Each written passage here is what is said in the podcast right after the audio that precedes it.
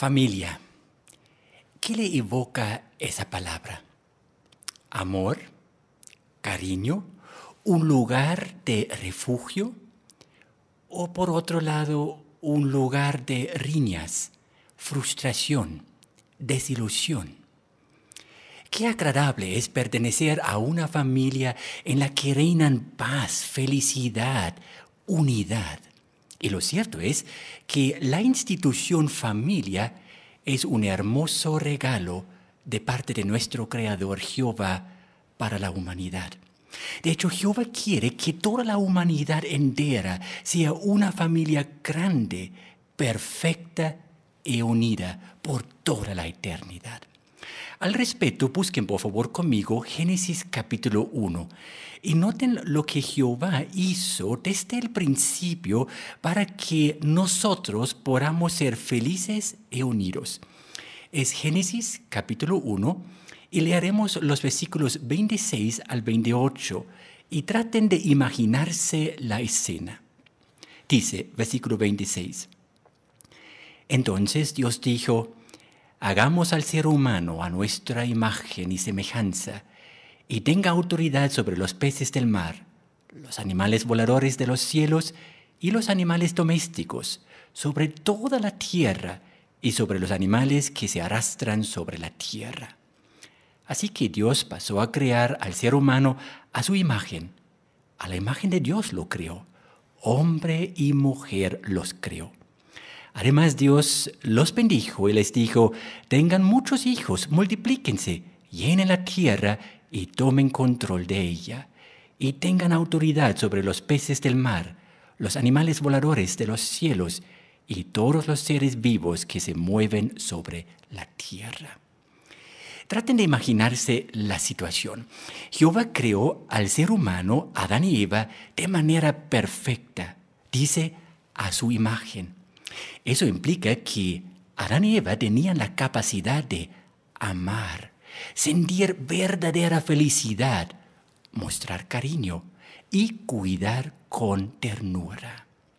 Luego Jehová los colocó en un lindo jardín para que no tuvieran preocupaciones, inquietudes o dificultades, más bien para que pudieran disfrutar de su vida familiar. Y por último, les dio un trabajo muy, pero muy agradable. Les dijo que cultivaran la tierra, que cuidaran de los animales y que llenaran la tierra con otros seres humanos. Poco a poco, toda la tierra estaría llena de seres humanos perfectos, disfrutando de felicidad verdadera, una humanidad unida por toda la eternidad, formando parte de la familia universal de Jehová, compuesta de seres espirituales, los ángeles, y los seres humanos. Qué regalo tan hermoso que Jehová les dio a Adán y Eva. De verdad, Adán y Eva tenían un magnífico futuro por delante. Lamentablemente, los dos no apreciaron lo que Jehová les dio. En vez de acercarse a Jehová y trabajar con la familia universal de Jehová, lo abandonaron y finalmente hasta rechazaron las normas de Jehová. ¿Cómo pudo pasar eso? Todo empezó en el cielo. Un hijo espiritual de Jehová a quien la Biblia llama Satanás el diablo, este hijo se rebeló contra Jehová. ¿Y por qué lo hizo? Por egoísmo. Eso era su motivo. Él aspiraba la posición suprema que Jehová ocupaba, o ocupa todavía. Él quiso, por decirlo así, tener su propia familia, independiente de la familia de Jehová. Quiso ser cabeza que manda.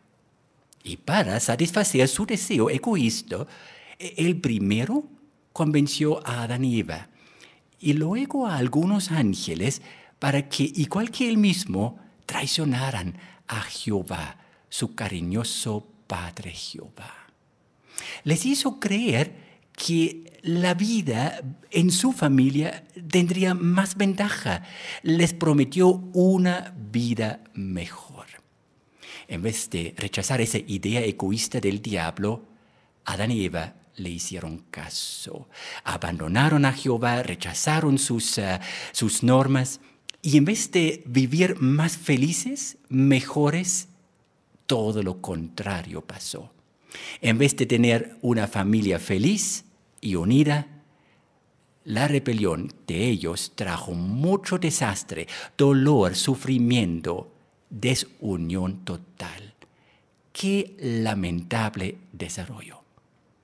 Ahora bien, aunque Adán y Eva no apreciaron en absoluto lo que Jehová les dio, Jehová mismo no permitía que unos rebeldes arruinaran su propósito. Jamás. Jehová todavía quiere que las familias sean felices. Jehová todavía quiere que la humanidad esté unida por toda la eternidad. Y lo hará. ¿Cómo? Busquen conmigo Génesis capítulo 3 y leamos juntos el versículo 15. Justo después de la rebelión de Adán y Eva, Jehová anunció de qué manera iba a corregir la rebelión y los efectos de la rebelión. Veamos el versículo 15. Génesis 3, el versículo 15. Dice, y haré que haya enemistad entre tú y la mujer, y entre tu descendencia y la descendencia de ella. Él te aplastará la cabeza, y tú le herirás el talón.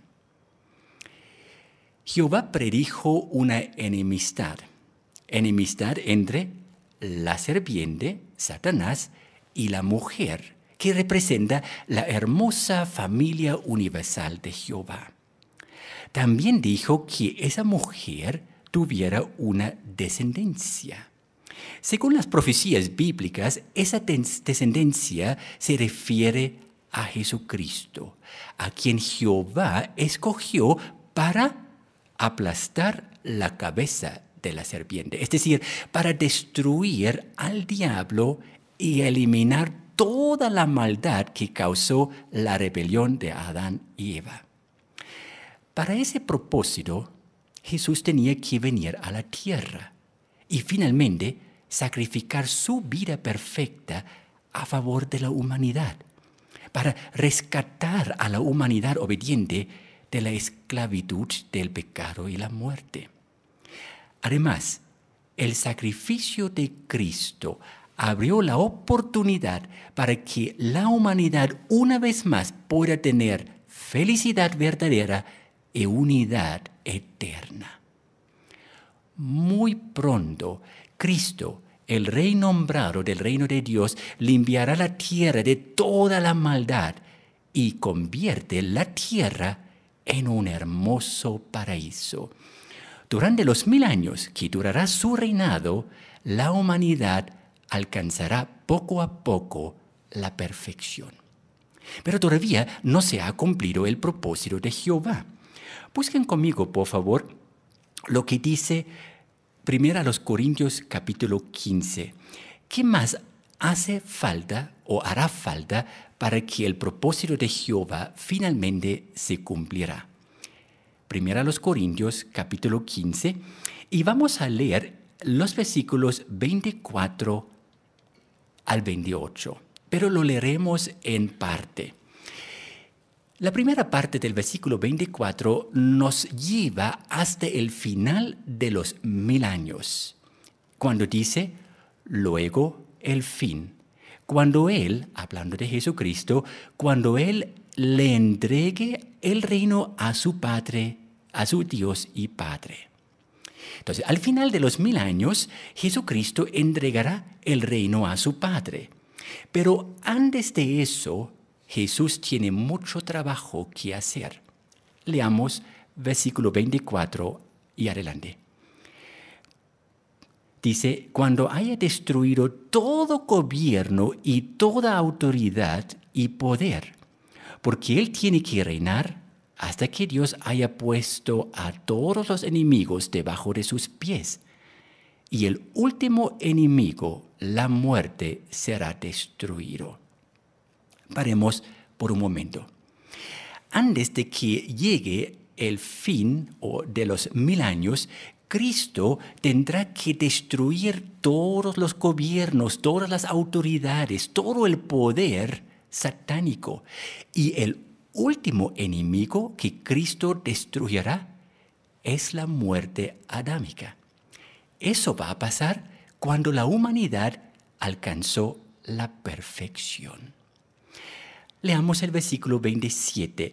Es, por decirlo así, un resumen de los tres versículos anteriores, cuando dice, porque Dios sometió todas las cosas bajo sus pies. Pero cuando Él dice que todas las cosas han sido sometidas, es evidente que esto no incluye a aquel que sometió a Él todas las cosas hace referencia al hecho que Jehová entregó a Jesucristo toda la autoridad para destruir a los enemigos de Jehová. Ahora noten el versículo 28. Y cuando todas las cosas hayan sido sometidas a Él, entonces el Hijo mismo también se someterá a aquel que sometió todas las cosas a Él, para que Dios sea todas las cosas para todas.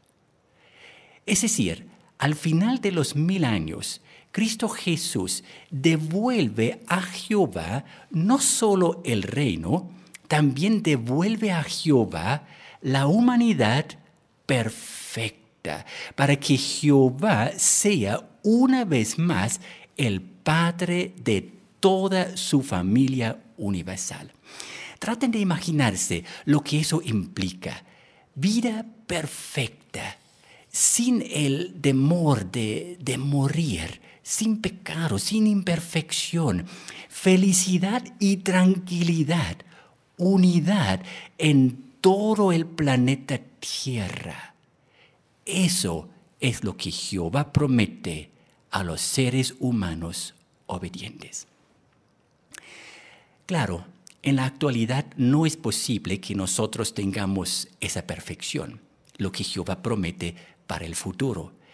Pero aunque no seamos perfectos, sí podemos tener familias felices, con tal que nosotros nos dejamos guiar por Jehová, acercarnos a Jehová y aplicar sus normas en nuestra vida.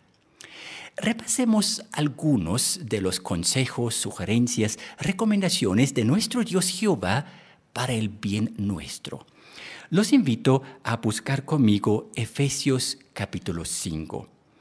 Esos dos capítulos, Efesios 5 y 6, hablan mucho de la familia y muestra cómo la familia puede ser feliz a pesar de las circunstancias adversas que nos rodean.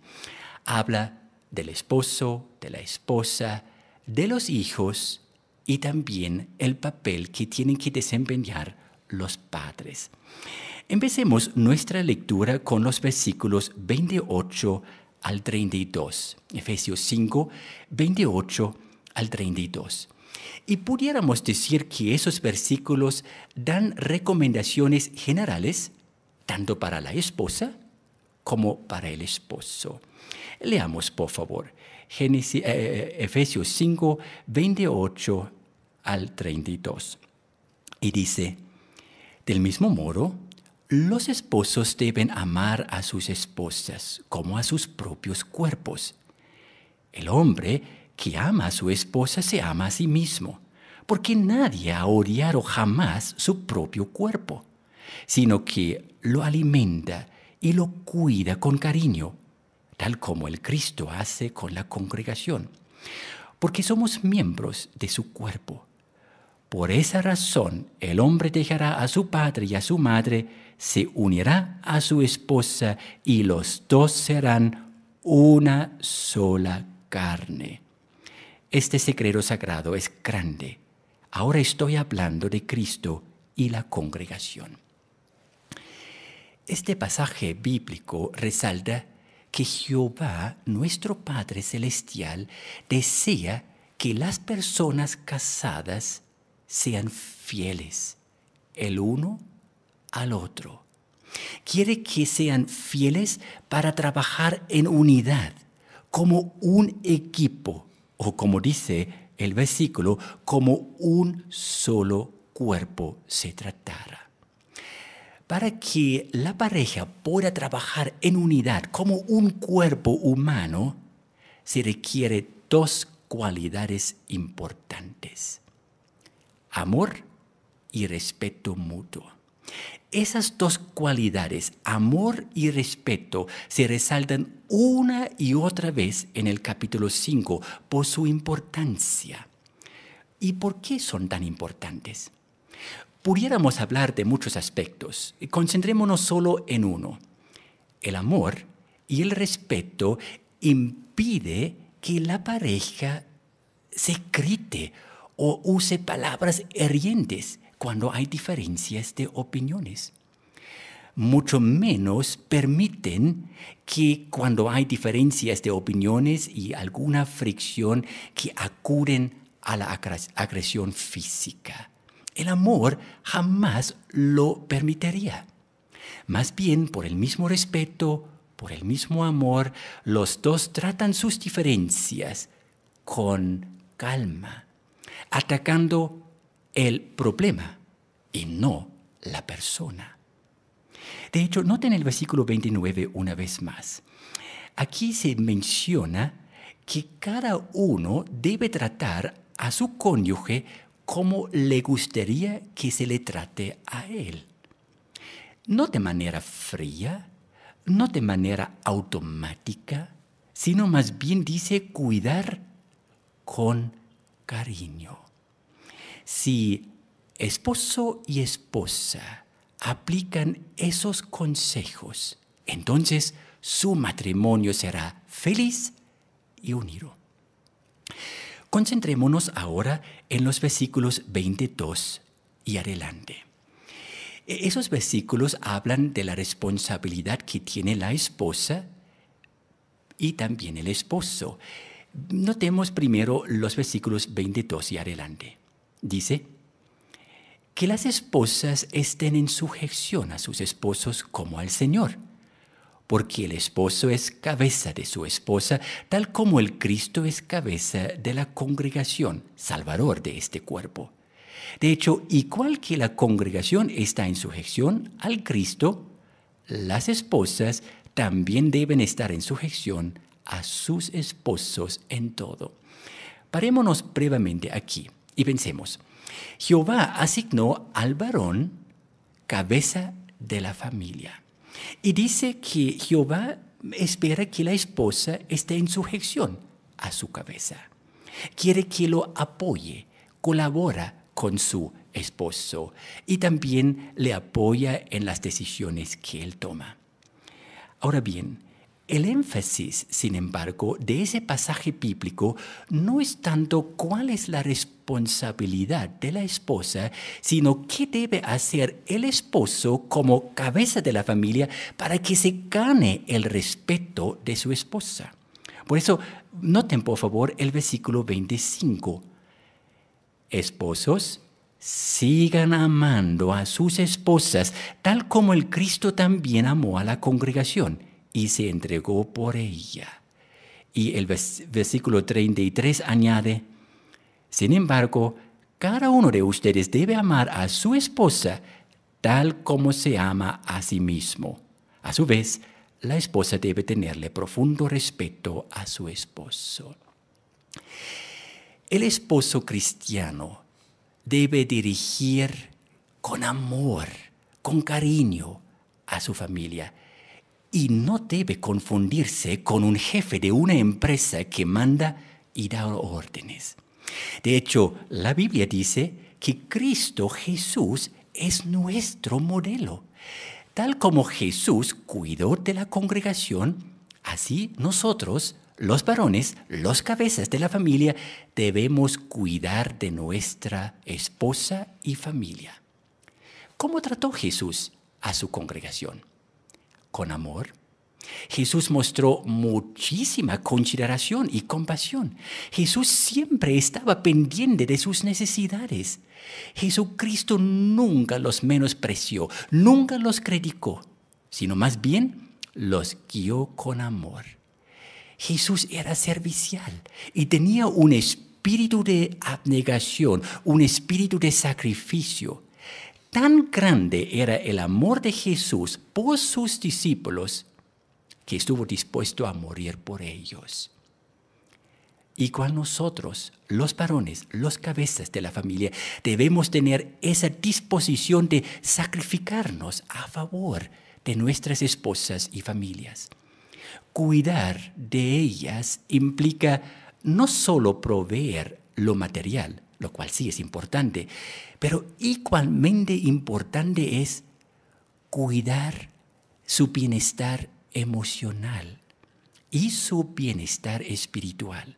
Por eso, un cabeza de familia amoroso siempre tendrá regularmente la noche de adoración en familia para que su esposa y su familia puedan mantenerse fuerte en sentido espiritual.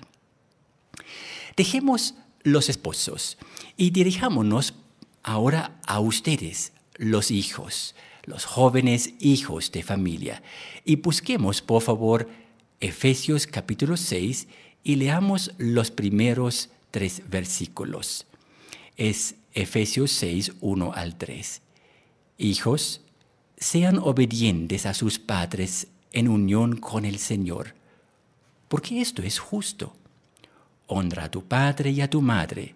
Es el primer mandato acompañado de una promesa para que te vaya bien y permanezcas durante mucho tiempo sobre la tierra. Si ustedes jóvenes, hijos de familia, quieren ser felices, tienen que obedecer a sus padres. Eso no siempre es fácil. Saben, Ustedes, jóvenes sobre todo, son el blanco de Satanás. Él les pinta un mundo atractivo y quiere que ustedes crean que se pierden algo por no participar en las diversiones de este mundo, ir a, los, a las fiestas donde se puede tomar alcohol sin límites, fumar, drogarse o tener una amistad íntima con una persona del sexo opuesto. Eso es lo que Satanás quiere que ustedes hagan. ¿Y sus papás? Todo lo contrario. Ellos quieren protegerlos. Por amor a ustedes, los recuerdan una y otra vez que por favor no sigan el rumbo de este mundo se preocupan muchísimo por ustedes porque saben y conocen las amargas consecuencias por pasar por alto las normas de Jehová. Y saben, jóvenes, ustedes no son los únicos que necesitan corrección. Todos nosotros, también tus papás, a veces requieren corrección para que nos mantengamos siempre dentro de los límites que Jehová establece. Claro, tus, tus, tus, papás son imperfectos y tal vez a veces ponen alguna regla con la que tú no puedes concordar. Ahora bien, aunque no es incorrecto hablar con tus papás en un momento adecuado, con respeto y amor, noten el punto principal de ese pasaje. Tu obediencia a tus papás, según el versículo 1, tiene directamente influencia en tu relación con Jehová. Si quieres ser amigo de Jehová, hay que obedecer a tus papás. Y Jehová te promete, según el versículo 3, una vida eterna por tu disposición de obedecer a tus papás. Claro, también los padres tienen una responsabilidad, la cual se menciona en el capítulo 6, eh, versículo 4, donde dice, Padres, no irriten a sus hijos, sino sigan criándolos de acuerdo con la disciplina y los consejos de Jehová. Ustedes padres deben enseñar a sus hijos con su propio ejemplo. Muéstrenles con sus palabras, con sus acciones, lo mucho que ustedes aman a Jehová y lo mucho que ustedes se esfuerzan por aplicar cada una de las normas de Jehová en su vida personal. También el trato entre ustedes dos, esposos y esposa, un trato cariñoso y como ya mencionamos, un amor y respeto mutuo tendrá un profundo impacto en el corazón y en la mente de sus hijos. Además, por favor recuerden, queridos padres, disciplinar o educar a sus hijos en la disciplina y consejo de Jehová no solo se limita a memorizar y repetir una y otra vez algún principio bíblico. Es importante que sus hijos entiendan los principios para que se sientan impulsados a aplicarlos en su vida.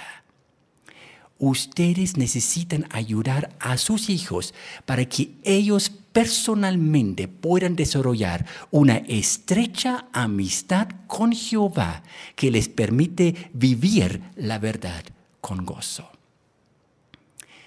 Esos son tan solo algunas sugerencias de parte de nuestro Dios Jehová. Él quiere que nosotros seamos felices. Él quiere que nosotros tengamos familias felices. Es cierto, el mundo está en caos, pero eso no significa que las familias no pueden estar unidas y felices.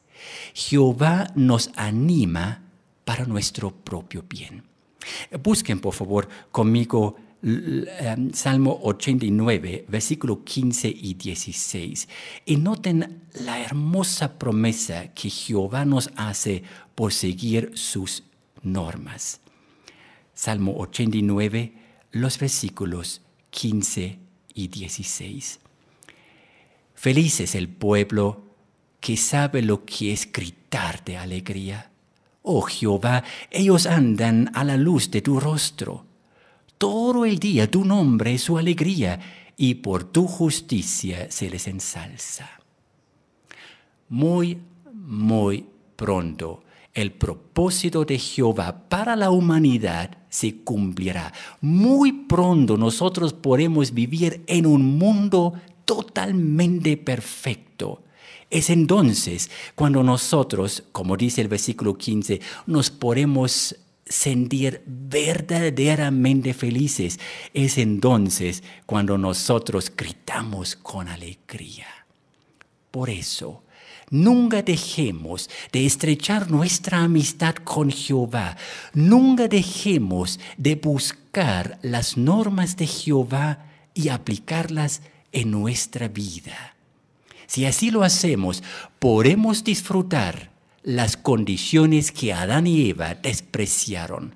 Podremos disfrutar perfección. Podremos disfrutar de un lindo jardín. Podremos disfrutar de trabajo realmente agradable.